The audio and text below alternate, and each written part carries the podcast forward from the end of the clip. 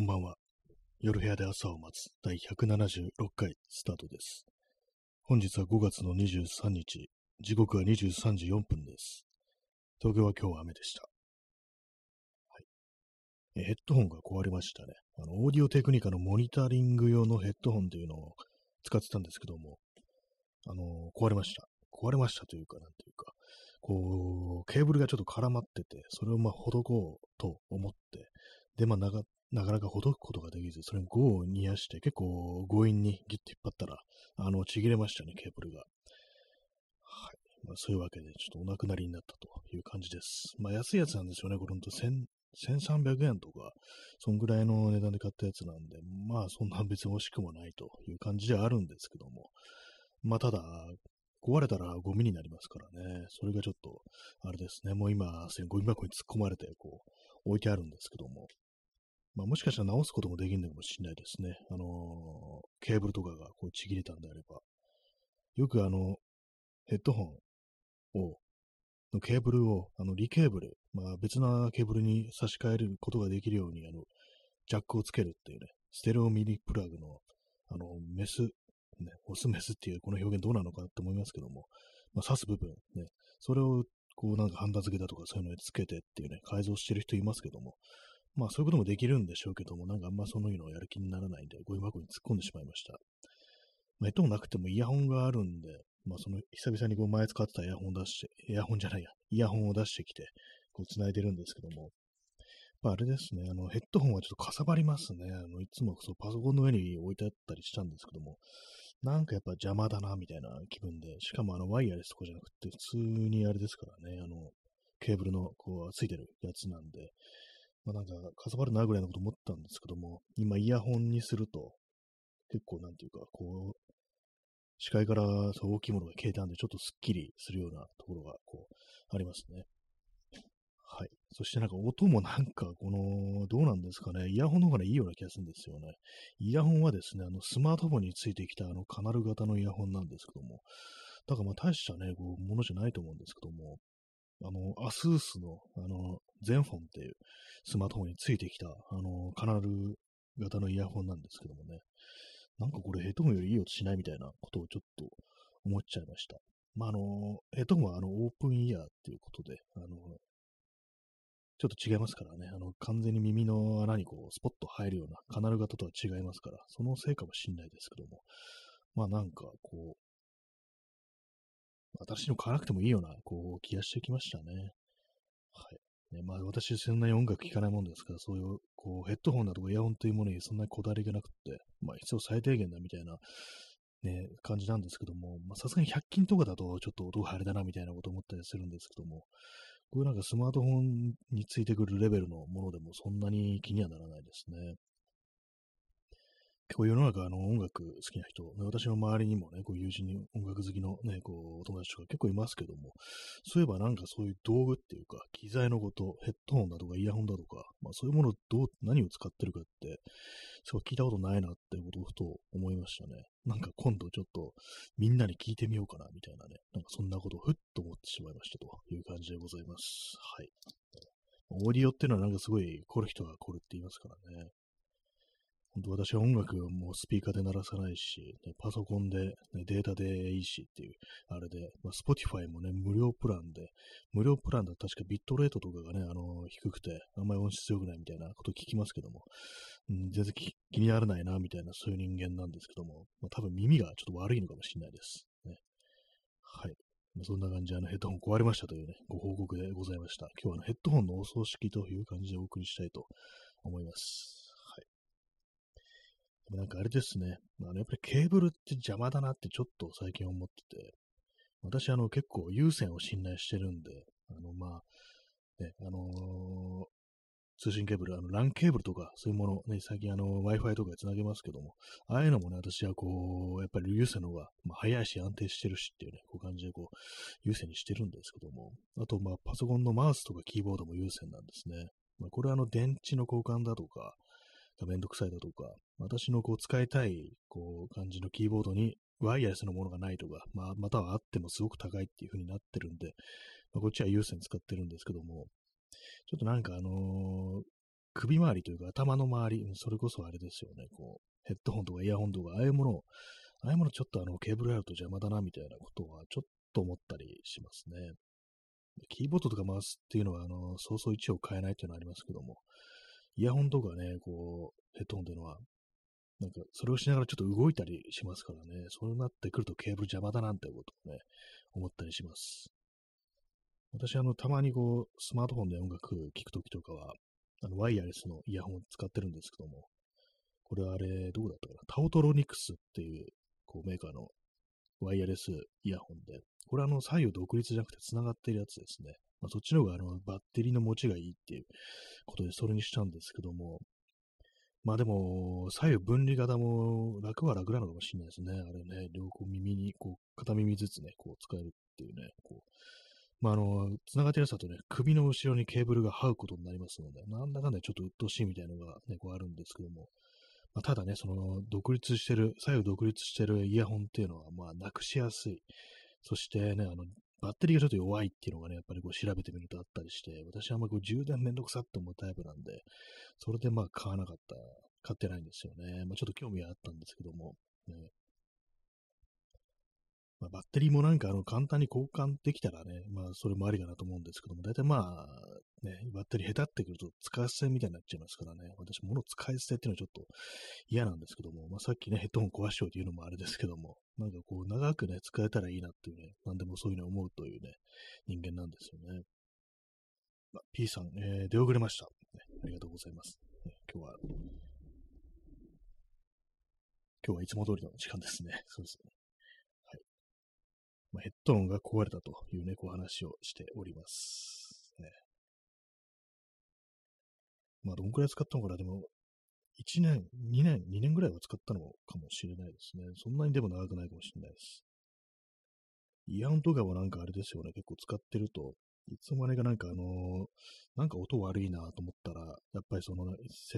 ちょっと断線気味みたいななんかそういうことあったりして、それでなんかこう、私を買い替えてみると、あ、本当はこういう音するんだみたいな感じでね、こう、気がつくなんてことありますけども、ヘッドホンね、長く使えそうですけども、なんか、こう、壊れちゃいましたね。壊れたというか、半分ね、半分というか、7割ぐらい私に原因があるんですけどもね、その、ケーブルが絡まったのをね、こう、ちゃんと、ね、落ち着いて、こう、やらなかった、こう、ほどかなかったっていうね、なんかこう、引っ張ったらこう、大丈夫だろうと思ったら、なんかちぎれてしまったっていうね、そんな感じでした。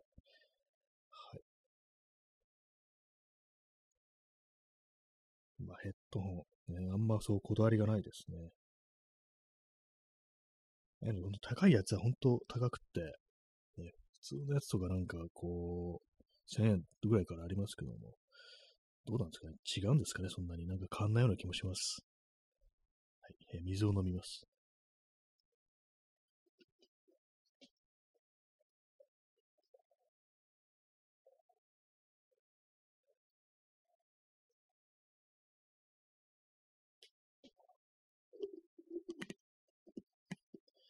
物って愛着が持てるものとそうでもないものがありますね。私にとってこのヘッドホンっていうのは、大してそんなに大事にしなくてもいいやぐらいの感じのね、ものだったんですけども、なんでかなと思うんですけど、やっぱりあの、見見た目かなと思いますね。見た目があの、あれなんですよね。あんまこう、別にそんな、まあヘッドホンなんてそのデザインなんて変わらないですけども、ね、いかにもなんかこう、プラスチックっぽいというような、そういう、まあ安いやつは仕方ないんですけどもね。で、なんか結構、華奢な感じっていうか、あんまりね、そう、まあ、合成とかないような、こう、感じなんで、あんまそういうものってこう、長く使えないというか、こう実際長く使えても、なんかこう、ちょっとね、あの、恐る恐るとか、気を使いながらなんか使うっていうの壊れないように、そうしちゃうんで、まあ、その後、まあなんかもう別に、もう壊れてもいいや、みたいなね、感じで扱ってしまいますね。皆様がこう長く使ってるものというのは何でしょうか？私が長く使ってるものっていうのは、まあギターですかね。まあギターはまあそうそうね、あの買い替えたりとか、ね、壊れたりするもんじゃないんで、まあこれは当然なんですけども、なんですけど、もっと軽めのもので長く使ってるっていうものがなんかあると思うんですけども、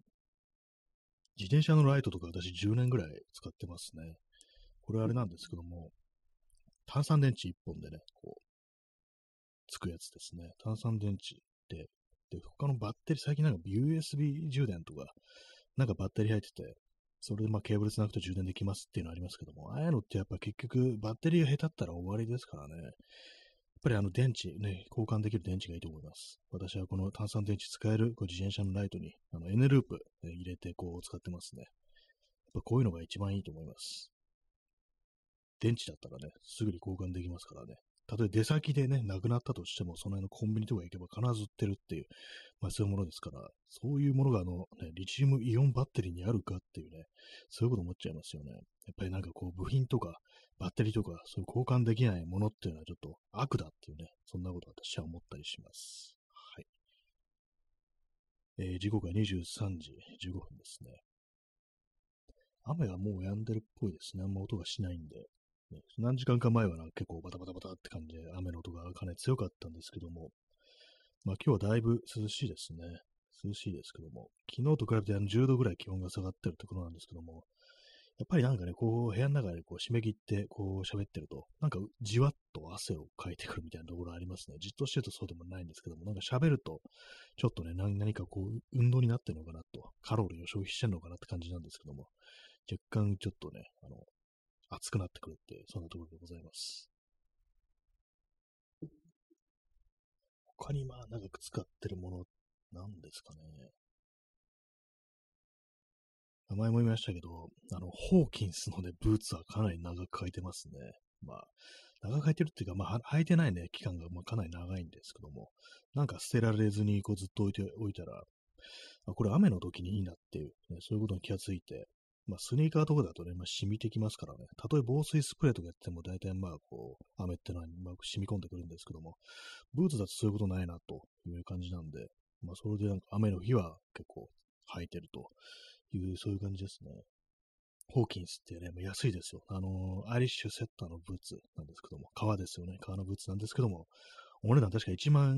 円ちょいとかね、まあ、そんな感じでね、私昔よくわからないで、こう、若い頃にね、10代の頃に買った買ったというこうものなんですけども、それ未だに履いているというね、そういう感じですね。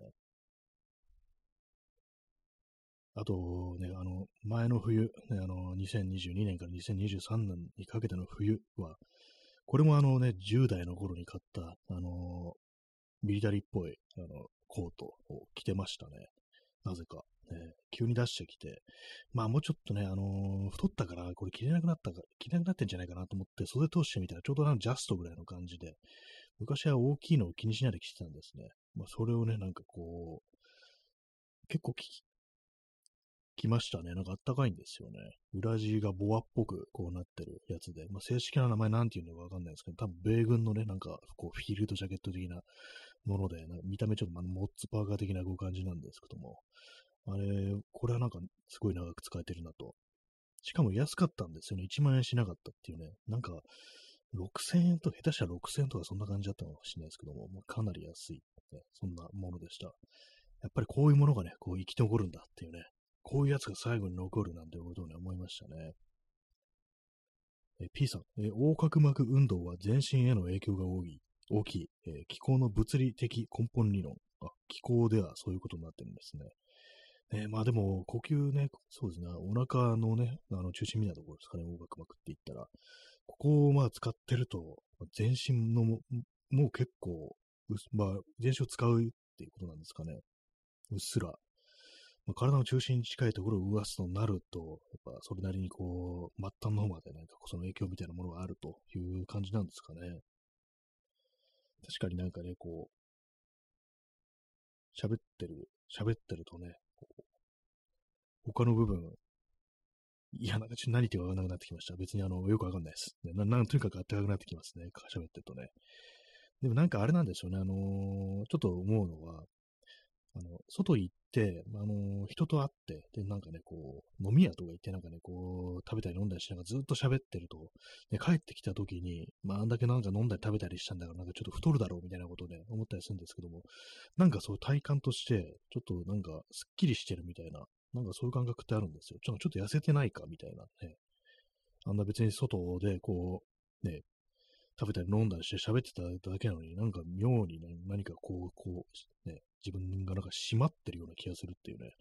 なんかそういう風な感覚になることがあるんですけども、前になんか友人にそういう話したら、あ、なんか確かにそうだみたいなね、こと言われたことあるんですけども、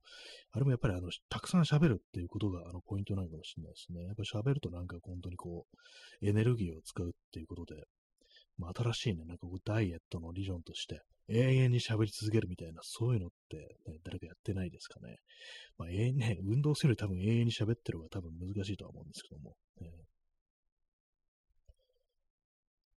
はいね、まあ、そんな感じで、横隔膜を使いながらお送りしているという、そんな感じの放送でございますけども。ね、長く使ってるものですね。長く使ってるもの。意外に服とかはね、なんかこうあるんですけども、やっぱりあれですね、あの、機械だとか、あの、あとはデジタルものとか、ああいうものはなんか結構寿命がやっぱ短くなっちゃいますよね。服なんてものはね、まあそうそうダメにならないですからね、まあ、ちゃんとしたものだと。だからまあ長く使うんだと思うんですけども。私、あの、筆ですね。筆、結構長く使ってたね。豚の毛の筆があって、これはね、絵を描くときに使ってたものだったんですけども、なんか去年捨てちゃいましたね。なんかこう、汚かったんで、えー、急に なんか急にそういうことするんですよ。まあね、まあ、別にその辺で売ってるもんなんで、その買いなすこともできるんですけども。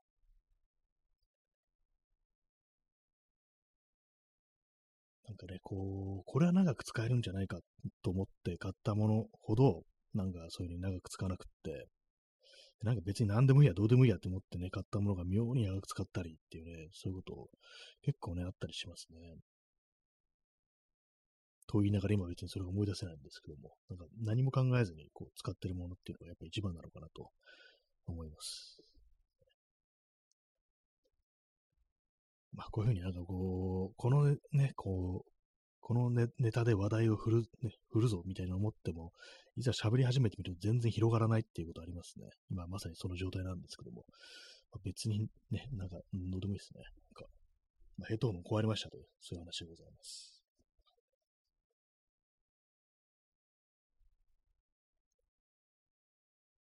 まあ、長く使ってるもの、ね、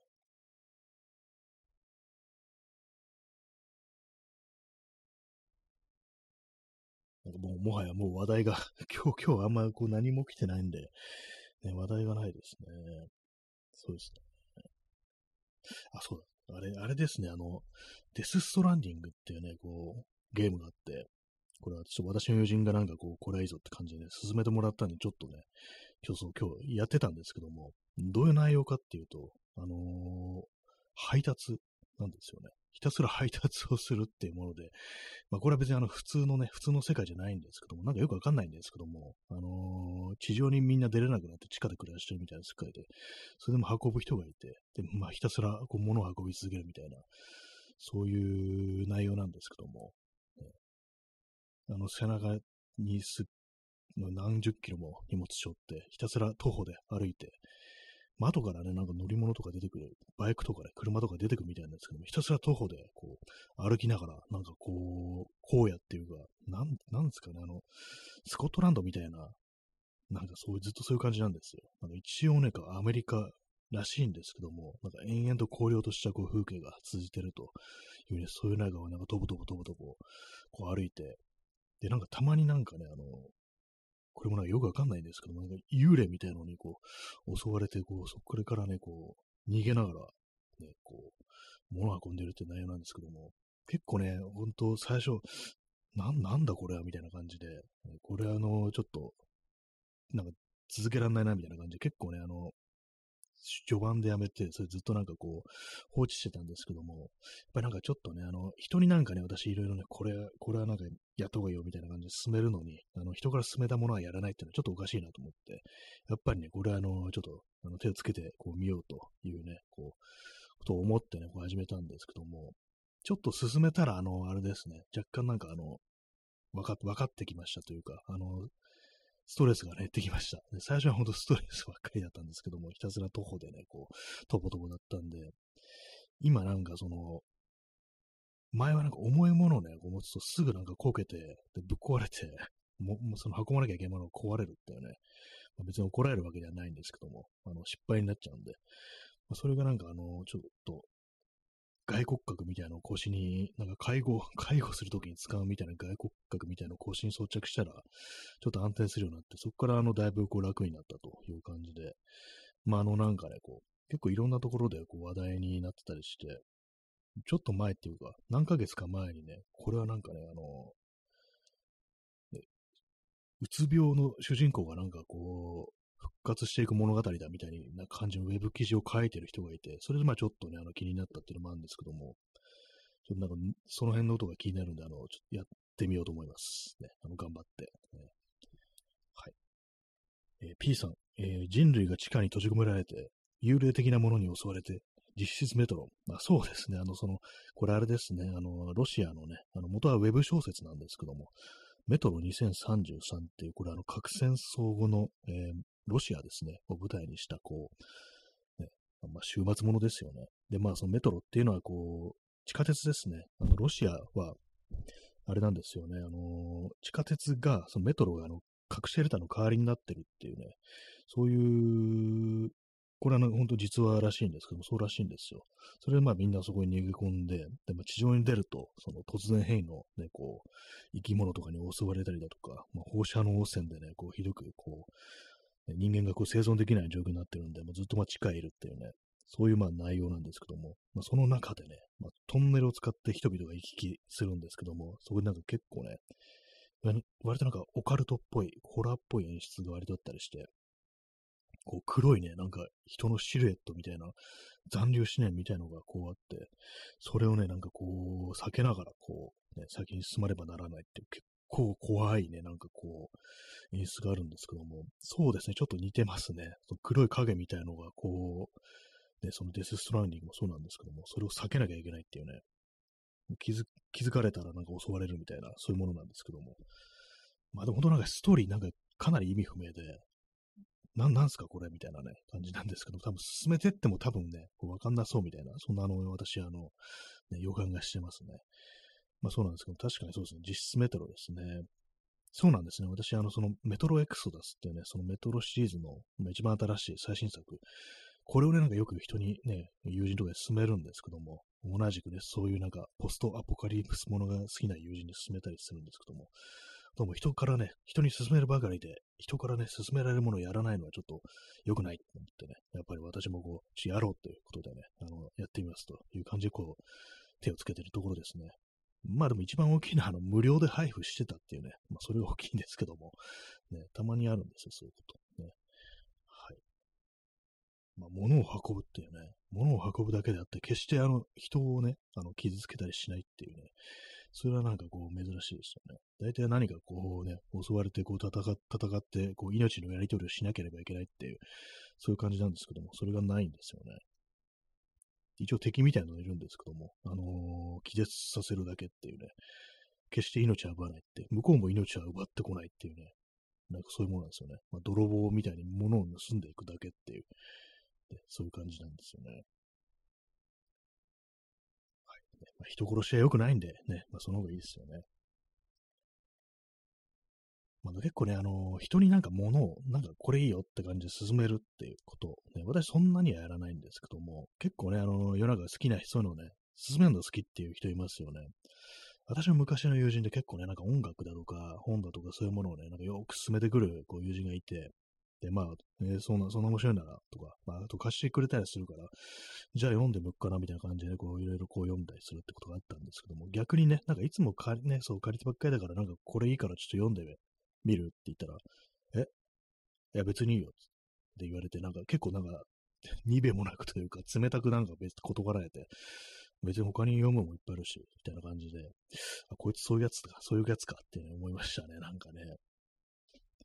人になんか押し押し付けるだけがお前はみたいなこと思って、ちょっとね、なんかその時ね、こう、イラついた記憶がありますね。やっぱ、だから、こうね、一方的なのは良くないと思って、こう、私も今、こう、ね、デストランギングをプレイしているという、そんな感じでございます。ね、なんかそういう非対称性みたいなのがありますけども、ね、どうなんですかね、なんか、こう、何、何を考えてるんですかね、ああいう人っていうのはね、私の友人、昔の友人なんですけども、お前は何を考えてるんだって、ちょっと今でもなんか、思ったりしますね。なんかコミュニケーションスタイルおかしくないかみたいなこと思うんですけども、なんかね、話してる時もね、自分の話、話したいことばっかずっと話してて、こっちの言うことあんま聞いてねえな、こいつみたいなことは、まあ、たびたびこう、あったりして、で、その時ね、まあ、なんかこう、チャットでのね、コミュニケーションみたいなのをね、なんかその時やってたんですよ。まあ、ありましたよね、昔ね。今だとなんか本当にこう、ね、まあ、LINE とかそういうものでやり取りするって感じですけど、そういうものの前ですね、こうパソコンを使ってチャットで文字でやり取りするっていう、そういうテキストのチャットとかをね、なんかその時にね、こう、その友人も含めた何人かやってたんですけども、やっぱりなんかずっと自分の話したいことをひたすら話してるっていう感じで、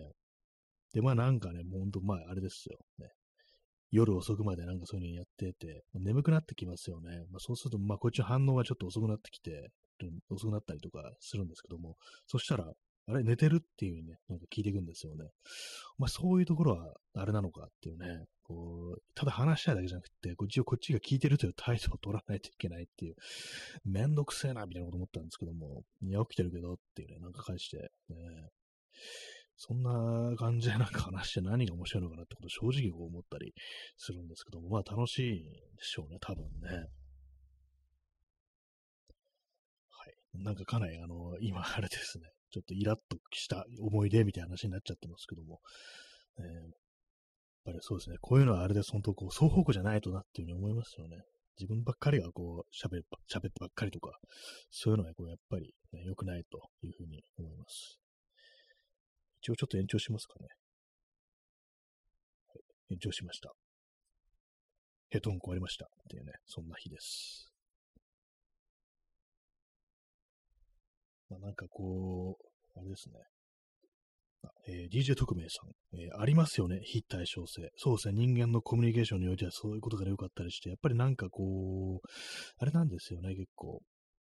いろんなところで見るっていうか、結局、なんか人間のコミュニケーションスタイルってそういうところに行き着いちゃうのかなみたいな。どっちかがなんかして、どっちかがもう、どっちかが喋ってどっちかが聞く側になるっていうね。どうしてもなんか、人間の性格的にその二つに分かれちゃうのかなみたいなこと思ったり、こう、するんですけども、まあ、私もね、あの、こういう風な感じで、こう、ラジオトークとかでね、なんか、ベラベラベラベラ、えこう喋ってるっていう感じなんですけども、実際リアルでのね、こう、コミュニケーションでは、あんまなんかこう、自分から振らないっていうね、そういうところあるんですよね。これ結構ね、あの、こういうなんか音声コンテンツやってる人には割とあるんじゃないかなと思うんですけども、普段はそんなに喋んないっていうね、そういうことね、割とあるんじゃないかなと思うんですけども、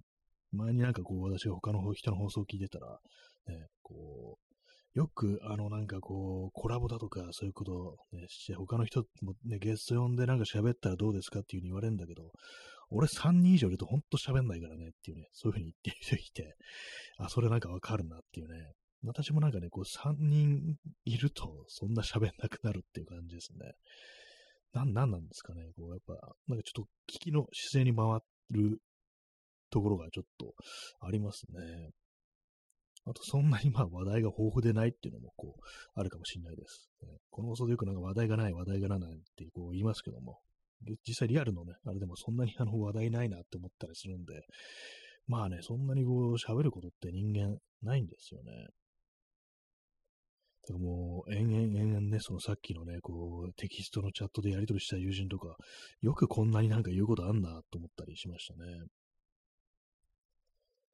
まあ、この放送だとね、あの、普通に30分とか1時間、割となんかこう、切れ目なくね、こう話してる感じではありますけども、冷静に考えてみると、中身というものをね、こう、精査してみると、あんまね、こう、意味のあること言ってないなっていう、そういうことになると思います。凝縮したら、圧縮したら多分ね、あの、10分にも満たないみたいな、そんな感じになりそうですね。そういうなんかもうスカスカの感じの、なんかね、こう、トークっていうね、そんな風になってんのかなっていうふうに、こう、たまに思ったりします。ね、でもあんまりね、こう、濃くてもね、疲れますからね、あまりにも濃、あまりに濃密すぎても疲れるんで、その辺はまあ、あれですよね、こう、まあ、ケースバイケースだという感じですね。ケースバイケース。なんか今適当に言いましたね。あんまりこう、その意味だとか、言葉の持つ意味だとか、あんまりこう考えないで今、なんとなく述べました。ね。まあ、いかにもスカスカっぽい感じのね、こう、トークスタイルにふさわしいね、そんな言葉の選び方なんですけども。はい。えー、時刻は23時34分ですね。まあね、困ったらそう、こう、時間を読み上げるというね、感じなんですけども。今私は部屋に時計がないんですよね。時計がないと、まあ別にね、あの腕時計とかもあるし、まあパソコンだとかスマホの画面を見ればいいんですけども、なんかこう、そうしたくないみたいな、時計を見たいみたいなね、気持ち、まあ、あんまない気がしてきましたけども、でもなんかちょっとあのー、いい感じの時計が部屋にあるというのは、かなりこう、ね、盛り上がるんじゃないかみたいな、ね、例えば柱時計、あの、ボーンボーンってなるやつ、ね、ああいうものあったらどうなんだろうっていうね、ことを思ったりするんですけども、どうなんですかね。多分ね、まあ、やっぱりそれ買ってきてね、置いたりしたら、まあ、うるせえってなりそうなんですよね。大体あの柱時計って音でかいですからね。柱時計といえば、こう思い出すのが、あの、寺山修司という人のね、こう、あの、俳句？短歌？どっちかな？短歌がだったかもしれないです。で、それで、あのー、売りに行く柱時計が、こう柱時計をね、こう脇に抱えて、こう、売るためにこう、歩いていたら、それもなんかね、あの、草むらっていうか、あの、草原みたいなところなんとか歩いてるようなイメージなんですけども、そしたら、あの、その時計が、ボーンボーンとなったっていうね、なんかそういう内容のなんかね、あの、句があった気がするんですけども、柱時計っていうね、言葉聞くとそれをちょっと思い出しますね。私、あの、寺山修司とかあんまこう知らないですけども、映画も見たことないし、あの、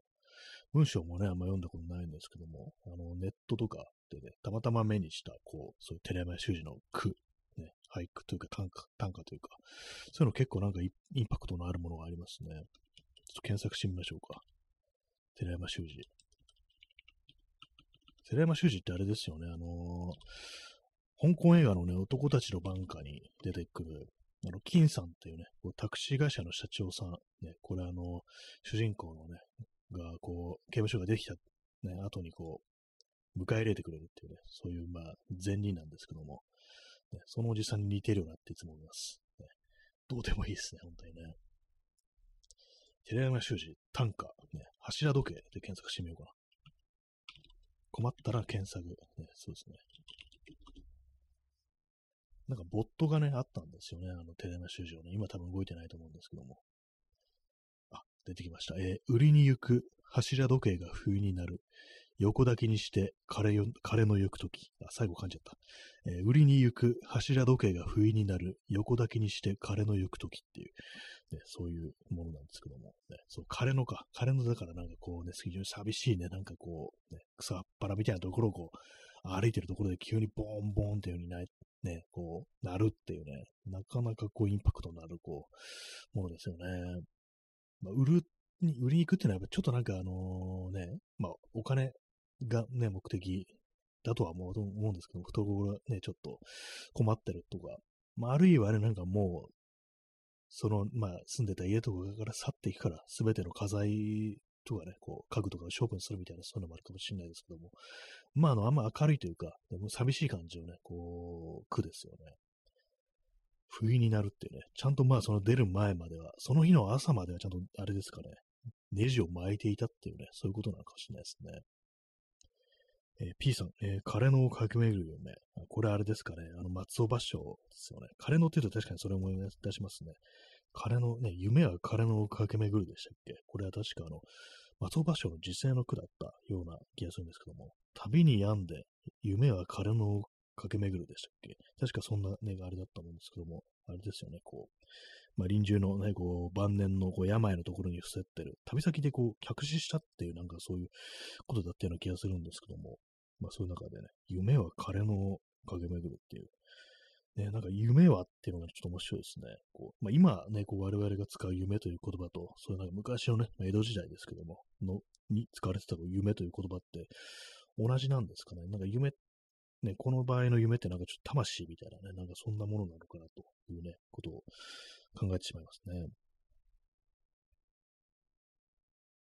夢。ね、あれですね、夢というとあれを思い出します。あのー、白戸三平のカムイ伝で、あのー、その中に出てくるね、赤目っていうね、あの主人公のカムイの、あのー、ね、兄弟子みたいなっていうか、あの、ね、こう先になんか忍者だった人が、まあ、あの忍びをやめると、抜け人ですよね。抜け人になってね、こう、で、もう一人のね、こう、相棒を見つけて商売を始めるんですけども、その時はね、お店の名前が夢屋っていうね、ものだったというね、それをなんかふと思い出しましたね。夢屋って面白いですね。夢を売ってるわけではないんですけども、ね、何の店だったか忘れました。ね、なんか質屋とかなんかそういうもんだったような気もします。ね、夢や、ね、なかなか面白いですよね。夢グループとかありますけども。まあ、夢、夢って何ですかって感じですね。ドリームと言ってもいろいろあるぞという感じですけども。夢は彼の革命ぐるとのことでした。はい。売りに行く柱時計が不意になる。横抱きにして彼の行くときっていう。柱時計というと私のね、祖父がね、こう、祖父の部屋にあれがあったんですよ。その柱時計があって。で、やっぱり毎朝、そうなんですよ、ゼンマイっていうんですかね、あのネジね、巻いてましたね。毎朝とか、ま、もしかしたら寝る前だったかもしれないですけど、やってましたね。なんかその後ろ姿なんか今でもね、なんかこう目に焼き付いてるというか、あの思い出せるんですよね。ちょっとあの椅子の上にこう立ってね、こう、柱、柱というか、あの部屋の高いところにこうかけてある、こう、柱時計のこう、蓋というか、なんというか、パカッ扉みたいなのをね、開けると、そこに、まあ、あの、ゼンマイっていうんですかね、あの、正確になんていうのかわかんないですけど、それが、こう、まあ、中にね、置いてあって、入れてあって、それを使って、こう、時計の盤面にね、その、刺すとこがあるんですけど、それにね、こうガチャッとはめて、で、なんかギュッギュッとこう回してるっていうね、なんかそんな、こう、姿を思い出しますね。まあ、その柱時計もどこ、どこに行ったんだろう、捨てたんだと思うんですけどもね、なんか多分問題も、もったいないですね。問題ってなんだ。ねまあ、時計、時計、いろんな時計があると。デジタルの時計でもあり、こう、そういうネジを巻かなきゃいけない時計もあるというね、そういう感じなんですけども。やっぱなんか部屋に置くんだったらなんかこう古めかしいものがいいのかなと思うんですけど、多分まあ合わないですね、あんまりね。やっぱそういう柱時計みたいなものは、こう、もっとなんかね、こう、昔っぽいこう感じでないと、というふうに思います。柱時計がこう似合う壁なんてものは、やっぱ土壁なんじゃないかなとか、ね、なんかそんな風に思っちゃいますね。普通の壁紙なんなんてものと合わないような気がします。あ、ハートありがとうございます。目ざとく一個ね、ちょっと飛んだのを見ました。はい。ね、まあなんかこう、デジタルのなんかあの、昔のね、あれなんだろう、80年代とか70年代なんですかね、あの、パタパタパタパタなんか動くやつ、あの、板がね、こう、多分プラスチックとかだと思うんですけども、それがあの、パターンパターンとなって、こう、時刻を表示するってやつありますよね。なんかああいうのをこう見てるとね、こう、あったらいいのかななんてことを思うんですけども、でもあの、パタパタ動くのはちょっとあの、うるうるさそうですね。こう、目になんかね、こう、目についてね、こう動いてるのが、こう、うるさそうですね。うるさそうってなんかちょっとあれですけども。ね水を飲みます。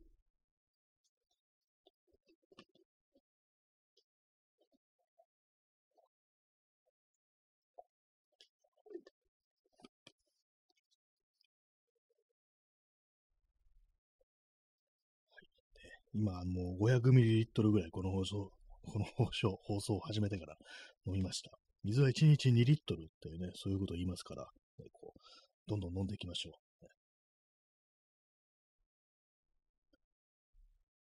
本当なんかあの、水、ね、あの、よくね、あの、トレイルランニングとか、こうやる人とか、あの、ハイドレーションタンク、ハイドレーションパックかな？って言って、あの、背中になんか水の入ったタンク背負って、で、まあ、動きながら水分摂取できるように、で、まあ、チューブがね、そこから伸びてるんですけども、それを口元にね、なんかこう伸ばしてきて、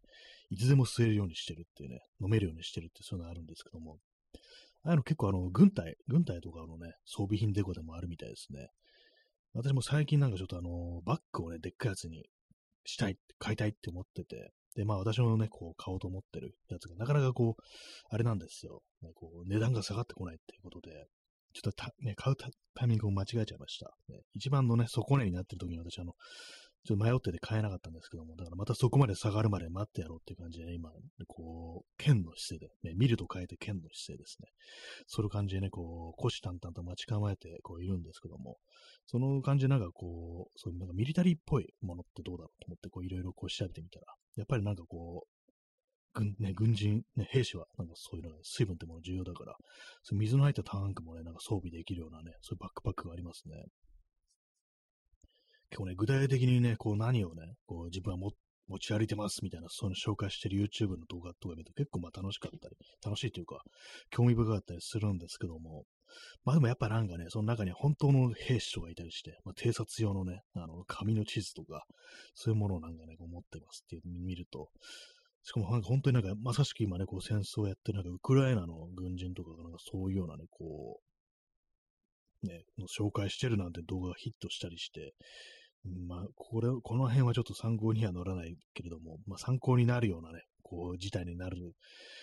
ことがあったら嫌だなというふうに思うんですけども、まあただ重いものをなんか結構持ち歩くというね、面ではなんかちょっと見てみると、ね、なんか参考になったりするのかなと思いますね。まあ、私、あの、よくね、あの、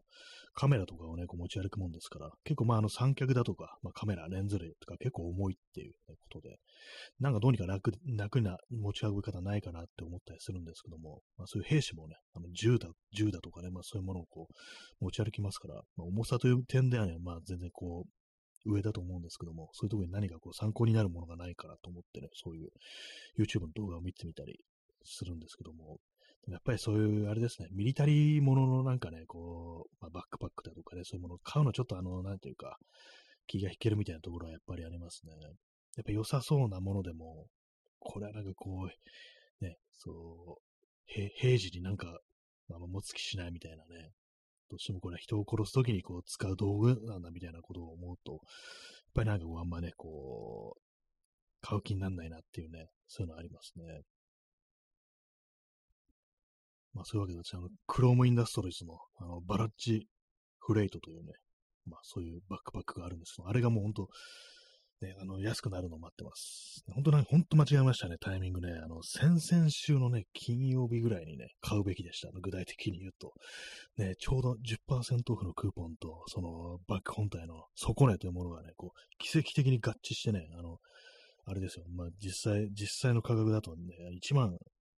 8800円ぐらいかな。それで買えるはずだったのに、今あれです。もう2万3800円とか、こうなってて、何上げてくれてんだって感じしますけども、えー、ちょっと、あれですね、すぐにね、こう、買わないとダメですね。えー、P さん、えー、プロでなくていいんですか？あそうですね、こうプロってね、もうさらに大きいやつあるんですけども、ちょっとね、あれなんですよ、プロね、やっぱりこう考えてみたんですけども、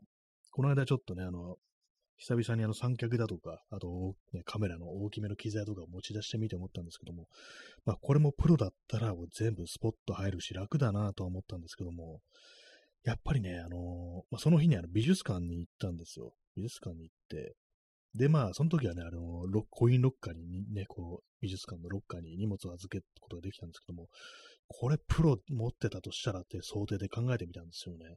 そしたらね、やっぱりね、その、まあ、ロッカーにまず入らない。で、まあ、その、しょったまんま中に入ると、美術館の中に入ると、それを想定してみたら、もうとてもじゃないけど、その、あのクソでかいのをしょったまんま身動きできないなって感じで、普通にね、なんかこう、まあ、人とぶつかっちゃったりだとか、あと最悪の場合なんかの展示されてる絵にぶつかるっていうね、もうそのぐらいの可能性すらあるという感じのね、そんな感じのね、でっかいバッグなんですよ。まあそれね、そういうふうなこと考えてたら、やっぱりまあそれよりね、こう、小さいフレイトっていうね、こう名前の、あっちにすべきかななんてね、ちょっと思ったんですよね。なそういう感じで、なんかどこにもね、なんか寄らないと。まあ、寄るにしてもなんかそういうなんか空間が広いところだけにするっていう、ね、ふうにすればいいのかもしれないですけども、やっぱりね、その、私、プロを買ったとしてもね、一番でっかいプロを買ったとしても、やっぱりこう、普段使いしようとすると思うんですよ、私の性格的に。あの、普段から全てを持ち歩きたいみたいな、そういうタイプの人間なんで、そうなるとね、やっぱりこう、かなりね、こう、不都合みたいなもの生じるんじゃないかなと、大きいことによる。それもあってね、やっぱりこう、まあ、フレイトにね、しておこうっていう、まあ、ちょっとそんなこと考えですよね。まあ、一番いいのはね、両方買うというね、まあそういうことなのかもしれないですけど、結構高いので、高いのでね、本当にね、プロだと本当こう、今の値段と3万5千円くらいとかしますからね、ちょっと前のね、セールの時期だと2万6千円ぐらいで買えたんですけども、やっぱりあの、ちょっとでかすぎるってことで見送りましたね。まあ、ね、安かったら両方買ってると思います、ね。ま、バック、ね、バックというものにあの世の中の人が、あのー、どのくらいお金かけてるのかちょっとわかんないんですけども、やっぱあの、3万とか行くとなんか高いなっていうね、気がしますね、やっぱりね。まあね、プロいいんですけどもね。本当にあれも本当に全てを、全てを持ち運ぶっていう、感じですからね。旅行の時とかね、そのレベルですからね、普通にあの、あれですからね、旅行行くとか行くときに使うようなあのキャリングケースとかでもあのガラガラ引っ張るカートみたいなやつでも、あれでもね、なんか本当なんか40リットルとかね、なんかそういうものがこ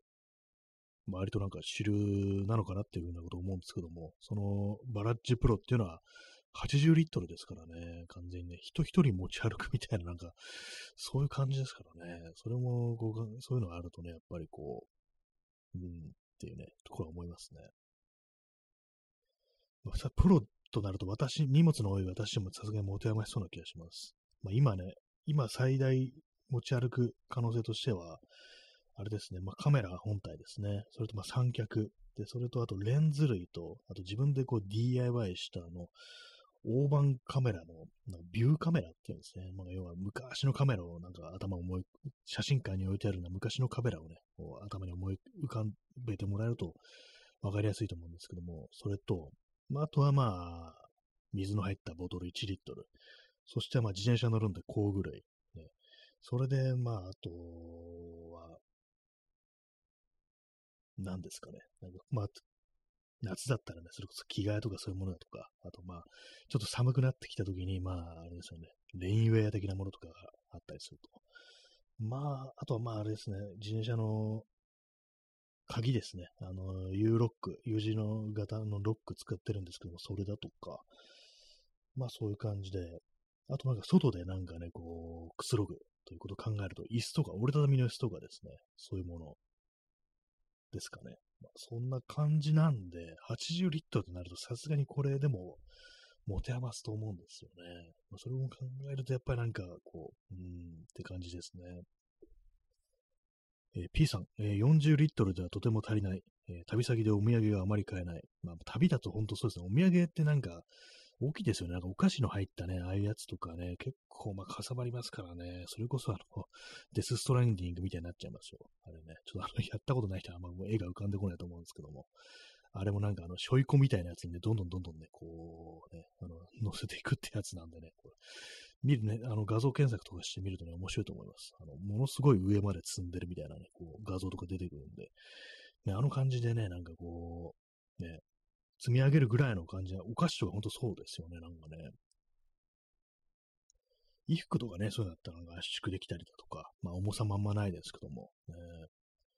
ー、重いもの、えー、お土産は結構重いというね、そういうのありますね。私はまあそう、全然こう旅行しないもんですから、そのお土産というね、概念がこうないことによってね、それは免れてるんですけども、ね、そうす、海外旅行とかね、こうするとなったらね、なかなか難しいですよね、本当にね。何がね、ほんとベストなんですかね、本当にね。まあ、お土産もね、こう買って、まあなんかね、あの、普通に送るっていうね、ことをすればいいのかもしれないですけども、でもまあ、お金かかりますしね、なんだかんだでね。ただまあ、まあ、結構今だと時間とかかかっちゃうのかなっていうね、そういうことは考えたりしますし、えー、まあ、すべて持ち歩けたらいいですよね。まあでもそのバラッチプロとかを買ったとしても絶対あの機内には持ち込めないとは思うんで、多分そうですよね、でかくってね。私まあそのあんまこう飛行機乗った経験がないんでね、具体的にどのぐらいの荷物がこう入らないのかってあんまこうピンとこないんですけども、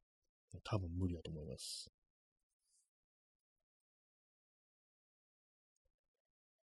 まあなかなかこう難しいですよね。こう、物を持ち運ぶってのはちょっとね、なんか面白くもありね、工夫のしどころとかあるものの結構まあ、ね、なんか、その人の人々の、人々じゃないな、それ人それぞれの条件みたいなものがありますからね。私の中ではそう、カメラ類だとか、あとはまあ自転車ですね、自転車っていうね。あとはまあなんかそれこそなんかその辺でフラッとね、なんかそのスーパーとかね、まあそういうものに入れるぐらいの荷物量にしておきたいという、まあそういうのがこうあったりするんで、まあなかなかこう難しいですね。あれですよね、なんかそんななんか重いたい荷物ね、こう持ち運ぶ、ね、移動するんだったら、バイクとか乗れよって話なのかもしれないですけどね、バイク、ね。まあ、あんまこうバイクとかね、まあ、普通免許しか持ってないんで、まあ、原付しか乗れないんでね、あんまりこう考えたことないんですけども、たまになんかね、こう、株的なものとかね、こうあったら、スーパー、ホンダの株ですね。ああいうものとかあるとなんか重宝すんのかなって、たまに思ったことあって、ね、多分原付きなんでね、原付きだと、まあ、こう、ちょっとね、あれですけども、最近はなんかあの、電動バイク的なものとか、ね、どうなのかななんてたまに思ったりして、それこそ YouTube で動画とか見たりするんですけども、ね、ちょっと微妙なところですね。あの、距離がね、あの、航続距離っていうものがなんか少し微妙だと思います。ねまあ、ある意味あれですかね、自転車っていうのは、あの燃料が自分ですからね、そこをなんかあのカロリーとかを摂取すれば、あのー、結構いけますからね。まあ、電動自転車とかだとも、で、もう、あの、バッテリーとかをね、持っていけばいいのかもしれないですけども。まあでもなんか、やっぱりバッテリーってなんかちょっと不安ですよね。なんか、寒いともあんま持たなくなったりするしっていうのがありますからね。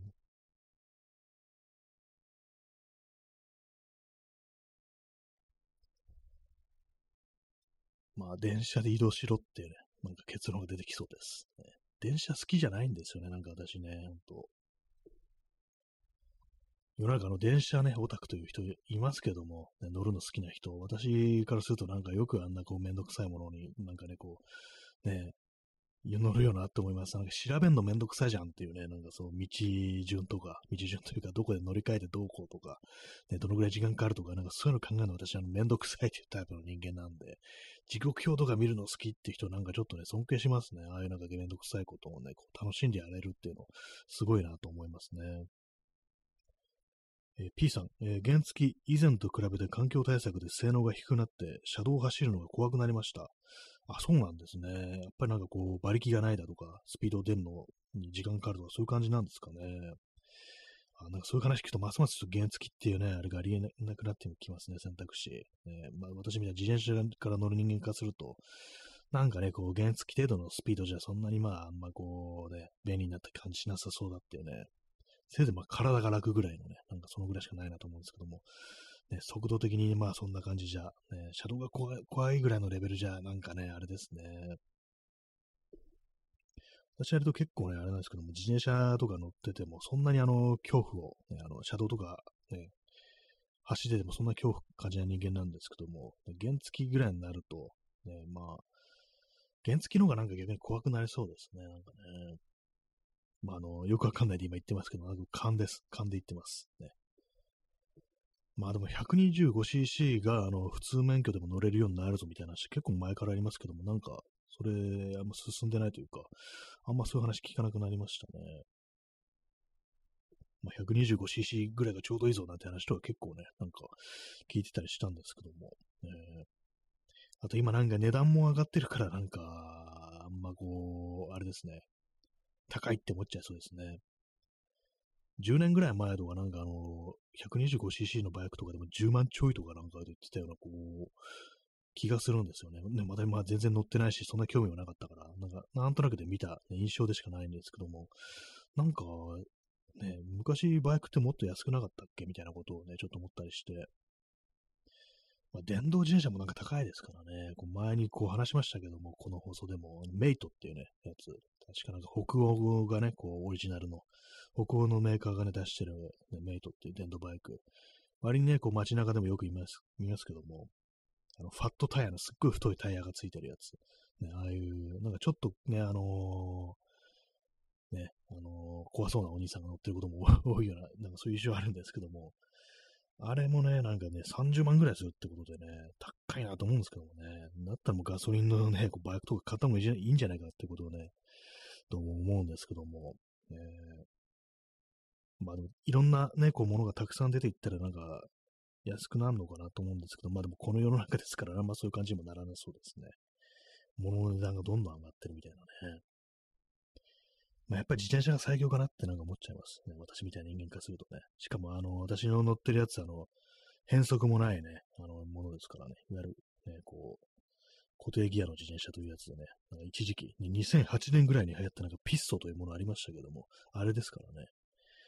もうほんとなんかこう、メンテも楽っていう、ギアがない分メンテが楽っていうね、そういうメリットもあるっていうね。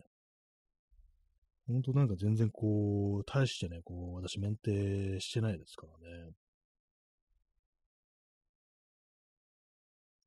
まあなんか、こう、自転車維持とか最近顔全然やってないんですけども、なんかもう今の形にちょっと若干飽き始めてるっていうか、なんかもう少しあの楽に乗れるような対戦にしようかなっていうね、ふうに思ってるんで、キャリアとかつけたりだとか、ね、なんかそんなことも考えてます。ね、まあなんだかんだで、まあね、そのギ,、ね、ギアがないもんですから、まあ疲れるってことは間違いないんですけども、まあそれは自分の体と相談だと、ね。私があの体をね、鍛えたりだとか、あとは体重をね、落とせば済むというね、そういうまあちょっとあの、極端な考え方でね、私は自転車やってますね。はい。えー、時刻は23時59分ですね。もうすぐ、あのー、夜が明けようとしてます。夜は明けないですね。夜は明けないです。日付が変わろうとしています。そんな感じですけども。5月の24日ですね。なんか6月がもうすぐそこに来ているという感じでね。なんか今月ほんと早いなっていうね、そんなふうに思います。この間なんかあの、ゴールデンウィークだったじゃんっていうね、そんな感じなんですけどもね。はい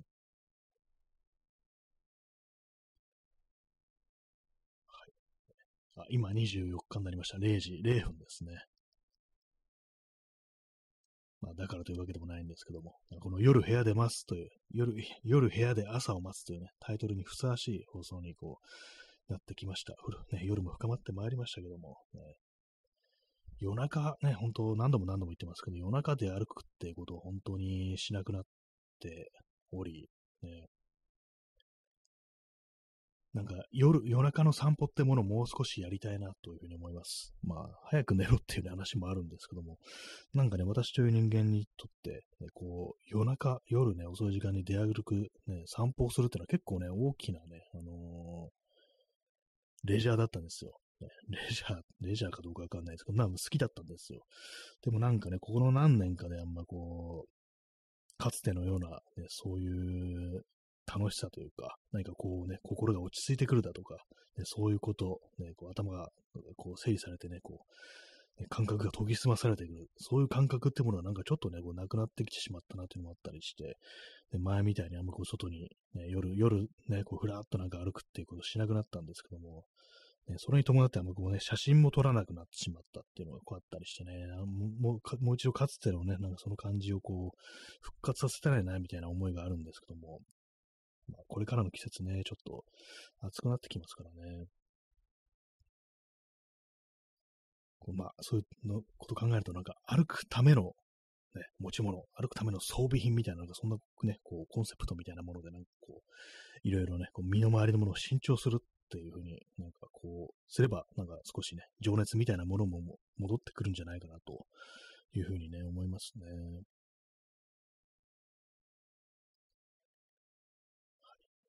夜はね、夜はいいもんだっていう感じですね。まあでも暑くなってきますね、本当にね。またなんかこう、今日はね、涼しいですけども、明日からどうなんでしょうか。明日の天気見てみますけども、明日晴れで、あの、最高気温24度。まあ、このぐらいがちょうどいいかなって感じですね。まあ、ちょうどいいかどうかは、まあ、湿度にもよりますけどもね。明日はまあ、ずっと晴れるってことで、まあ、良かったです。気温はもう少し低くてもいいぞって私みたいな暑がりからはね、思いますね。そうですね。あのー、今週は、今週はあれですね。あの、30度は超えないみたいですね。ほんと先週何だったんだって感じでしたけどもね、ほんと暑いなっていうね。34度っていう感じでしたからね。まあでも、梅雨が来てしまいそうで、それはそれで嫌なね、気持ちになりますね。今年の梅雨はどうなんでしょうか。ね、来週の火曜、ね、曇り、一時雨とかいう予報出てます。ね、嫌ですね。ジメジメしちゃうのがやっぱ一番嫌ですね、私はね。はい、えー、そんなわけでね、えー、お送りしてまいりました。本日の放送、第何回かな？何回ですかね。えー、176回目の放送ですけども、結構やってますね。このシーズン4、シーズン4、176回目。ねまあ、このシーズンっていうのは適当ですけどもね、別になんか、こう、なんかの基準があって、こう、シーズンが変わっていくというわけではないんですけども、ドラマじゃないんだからって感じですよね。まあ、そんな感じでね、お送りしてまいりました。176回目。えー、日付変わりまして5月24日というね、こう、いう感じですけども、ね。まあ、相変わらず話題のないなりにこうね、だらだらだらだらとやってるという感じでございます。まあ、ただ一つ言えるのは、ヘッドホンが壊れたというね、まあそういうことです。まあ買い替えないと思います。多分なんかいいのがあれば買うかもしれないですけど、イヤホンで十分だっていうね、今私はそんな気持ちでいますのでね、まあそんなところでございます。はい。そして私はあのバッグのね、クロームのバッグが値段下があるのを待ってるというね、そういう感じですね。早く、あの、ゴールデンウィーク前の値段に戻ってくれというね、感じでございます。はい。そんなわけで本日の放送そろそろ終わりたいと思います。えー、それではご清聴ありがとうございました。さようなら。おやすみなさい。